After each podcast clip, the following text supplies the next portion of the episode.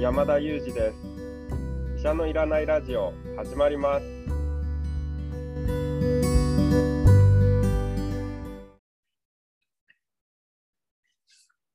え皆さんこんにちは、え、講談社の臼井です。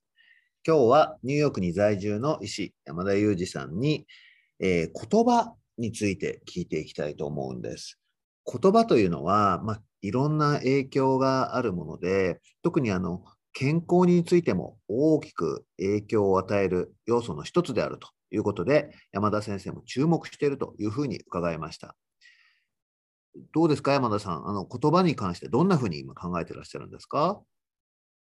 そうですね、まあ、なんとなく皆さんが病院の医師という仕事を想像したときに、まあ、一番はなんかこう、薬を使うとかですね、まあ、薬の勉強してる、病気の勉強してる、まあ、そんなイメージがあると思いますし、あるいは外科医であれば手術をしている、そんなイメージがあると思うんですけども、実際私たち内科医はもちろん薬の勉強も病気の勉強もしているんですけれども、同時にその言葉の使い方みたいなところも非常にセンシティブに実はあの勉強してるんですね。というのは、私たちの仕事の一つがですね、患者さんに説明をするということですし、その説明で使う言葉の選び方一つとってもですね、実は患者さんへの伝わり方っていうのは大きく変わってきます。で私たちの言葉の選び方でポジティブに捉えられることもあれば全く同じことをネガティブに捉えられることもあってその使い方自体でですね相手の思考の偏りを生んでしまうということがよく分かっているのでどういう言葉を使って話せば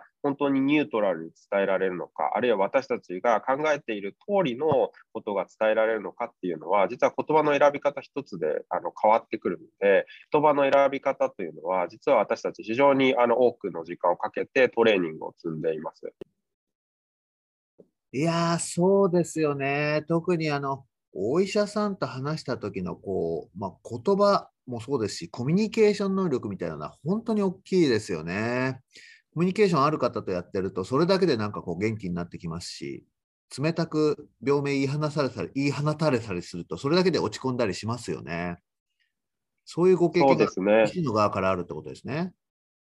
そうですね。で、特にこちら、あの、アメリカの医療現場ではですね、そういったところのトレーニングって非常に強調されていまして、私自身も恥ずかしながら日本にいたときに、日本の病院でそういった教育を多く受けたという経験はなかったんですけれども、こちらアメリカに来てからというのは、本当にオン・ザ・ジョブでもオフ・ザ・ジョブでも、つまり病院の中でも外でも、そういったトレーニングって非常にあのしつこく、もうしつこいぐらいにされているかなと思っています。え、コミュニケーションに関するトレーニングってことですか？そうですね、本当に言葉の選び方一つとっても、あの本当にあの慎重にやりなさいということを、まあ、よく言われます。なるほど、そう、あ、そうなんですね。え、具体的にはどんなトレーニングをするんですか？例えばなんですけども、本当にごく簡単な例を挙げてみると、例えばですね、あの患者さんに対して、あの初め、どんな患者さんが来たんですかって聞かれたときに、車椅子の患者さんです。英語では wheelchair bound patient というんですけども、wheelchair bound patient、車椅子に、まあ、その、こうくっついて縛られてしまっているとか、車椅子がないといけない患者さんと呼んでしまうと、その時点で、どんな患者さんが来たんですかと聞かれた看護師や同僚の医師ですぐにあ車椅子の患者だということは歩けなくて弱っていて高齢でというような車椅子から連想される先入観を相手にもうすぐに植え付けてしまうんですね。でそうすると患者さんの実際の様子とか患者さんから放たれる言葉を聞く前に医師がすでに先入観を持ってその患者さんに接してしまうということを生んでしまうのでまずそれを避けなさいということを、まずそういった教育からされるんですけども、医師と医師同士のコミュニケーション一つとっても、先入観を生まないような形でコミュニケーションを取りましょう。まあ、そんな感じですね。あ、それはでも素晴らしいトレーニングですね。なるほど。あまり日本の医療現場だとそういうトレーニングってまだ進んでないですか？そうですね、まあ、特にやはりニューヨークでは、まあ、多様な人種の方が住んでいるので、まあ、そういったところもあるのかもしれないです。本当にあの肌の色一つとっても、肌の色だけで偏見が起こってしまって、例えば本当の病気で運ばれてきたのに、あいつは例えばドラッグを使ってるに違いないとか、あるいはアルコールできたに違いないと、確証もないにもかかわらず、本人の見た目とかですね、肌の色とか、そういったところで先入観、あるいはその差別が生まれてしまうということが、医療現場でも実際にこれまで起きてきたので、そういった背景からですね、先入観なく接しましょうと。それで本人が放った言葉、そして本人が見せるそういった仕草とか行動、そういったところから私たちはあの真の診断をしなければいけないですし、あの正しい情報を見極めていかなければいけないので、あのそういったトレーニングが非常に実は大事なんですけども、まだ確かに日本の医療現場ではそこまであの重視されていないのかもしれないですね。まあ、もちろんそういったことをおっしゃっている医師の方もたくさん知っていますけども、教育の中にはそこまで浸透していないのかもしれません。ああ、そうですね。なんかあの、ちょっと一つの話を思い出しちゃいましたけど、青木新門さんという人が書いた本でですね、それからの脳幹不日記という本があって、これあの、送り人って映画の原作を書いた原,、まあ、原作と言われてる本を書いた方なんですけど、そこで医師の方のセリフとして、こんなこと言うんですよ。あのもう寝たきりになった患者の方が、あのもうぎもうあこれ死んでしまうなっていうのが医師にとっては分かるようなこれモニターの数値を表していて医師は一生懸命モニターを見てたんですってそしたらその亡くなる亡くなる方が最後に「先生こっち見て」って言ったんですってで、その人はずっとモニター見てたけど、最後にその人の方を振り返ろうとしたら、あのにっこり笑ってその人が亡くなったっていうんですよ。つまりそれは、えっと、医師はその人本人よりもやっぱモニターの数値とか心拍数の動きとか、まあ、そういうものをちょっと心にしてしまっていていたなってことをその人自身もすごく感じて東京の大きな大学病院に行ったんですけどその方はあの地方のあの往診？を中心に、まあ、在宅医療を中心にやる仕事に変わったって言ってた話をちょっと思い出してしまいました。それぐらいまあコミュニケーションが重要だというお話だったんですけど、ちょっとそんな話を思い出してしまいました。まあ、でもトレあの、うん、あのコミュニケーションが重要だって話ですね。そうですね。あの、ちょっと、例えばですね、医療の世界でも面白い研究がいくつかあって、今日一つご紹介させていただけるとすればですね、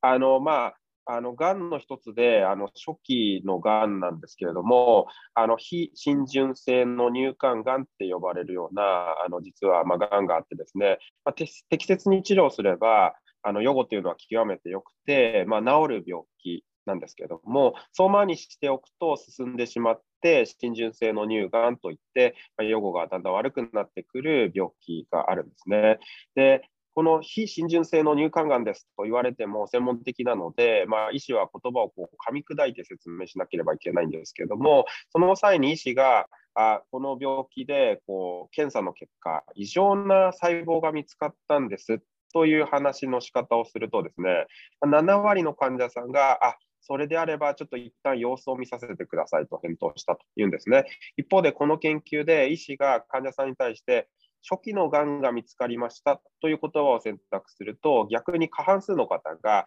こう手術を必要とするようなこう自分にメスを入れなきゃいけないようなそういったその次のステップを選んだということを示した研究がありまして、同じ病気のことを説明したにもかかわらず、その次の言葉の選び方一つでですね、いや、メスを入れてほしくないから様子見させてくださいというのか、あるいは、いや、もうメスを入れてでもちゃんと調べてください、治療してくださいというのかが変わるっていうことを示した研究があってですね、本当に言葉の一歩目だけでも患者さんを誘導してしまうっていうことがあるので、そういった意味で私たちというのは本当にこう言葉の選び方慎重じゃなきゃいけないなと考えさせられるような研究ですよね。これきっと病院だけではなくてビジネスの世界なんかでもつながってくることなんじゃないかなと思います。いや、全くそうですね。あの似たような話で言うと、あのマーケティングの世界では、あの例えば認知あるいは認識こそが重要だっていうような言い方をすることがありますけど、まあ、事実がどうかよりも、まあ、生活者にとってどう認識されてるかの方が大事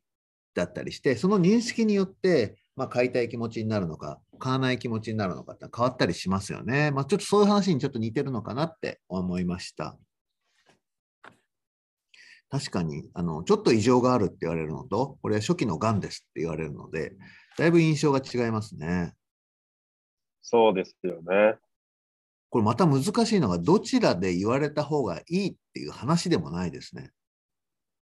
そうですね。だから本当にフラットな言葉を使わなければいけないと思いますし、その必要な文脈に応じた言葉が選ばれなきゃいけないので、まあ、本当に難しいですよね。そして言葉って生き物なので、時代によっても同じ言葉が持つ意味ってこう変わっていっちゃったりするんですよね。そういう意味では本当に生涯勉強し続けなければいけないし、生涯意識をしていないと、まあ、こういったことっていうのは、まあ、なかなか上達しないと言いますか、ま、いついつでもミスリードを起こせるっていうような領域なんじゃないかなと思いますね。いや、おっしゃる通り、そういう意味で文脈が必要ってなると、そもそもその相対している患者さんのことをよく知らないとできないですね。そうですね。本当に信頼関係もものを言うところではあると思いますね。いや、でもそうしてくると、まあ、お医者さんってたくさんの方を一日に見なきゃいけないですし、まあ、往診できた一瞬だけでこう対応しなきゃいけないんで、本当にそれ大変、大変というかね、どうやったらできるんですかね？そうですね、まあ、もちろん経験もものを言いますし、やっぱりそこに意識があるっていうことがまず第一歩ですよね。無意識でこうペラペラ喋るっていうことはまあ楽なんですけども、やっぱり頭を使いながら、こう慎重に言葉を選びながら話をするっていうことがすごく大事だと思いますし、私自身もやっぱり大切な情報、もちろん大切じゃないというのは語弊があるかもしれないですけども、まあ、軽い話もやっぱり医療の現場ってあるので、軽い話であればそこまで神経質にはなりませんけども、一方でやっぱり重要な局面っていうのがあるので、そういったところではこうスイッチを切り替えてですね、言葉の選び方から慎重になろうと意識をして話すようにはしていますよね。なるほど。そうすると、まあ、入院患者さんなんかだと、より患者さんの人とこう接する看護師さんの存在なんかも重要になりそうですね。そうですね、看護師さんのがやっぱりあのベッドサイドで患者さんと過ごす時間っていうのは長いですので、あのその存在意義っては非常に大きいですよね。ありがとうございました。あの今日はニューヨーク在住の医師、山田裕二さんにえー、健康と、まあ、あと言葉ですね。言葉の選び方のような話、コミュニケーションのお話を伺いました。まあ、言葉の使い方にも注意しながら、まあ、健康を考えていきたいなと思います。今日もありがとうございました。本日も薄井颯と山田裕二がお送りしました。Thank you for listening and stay safe. See you next time.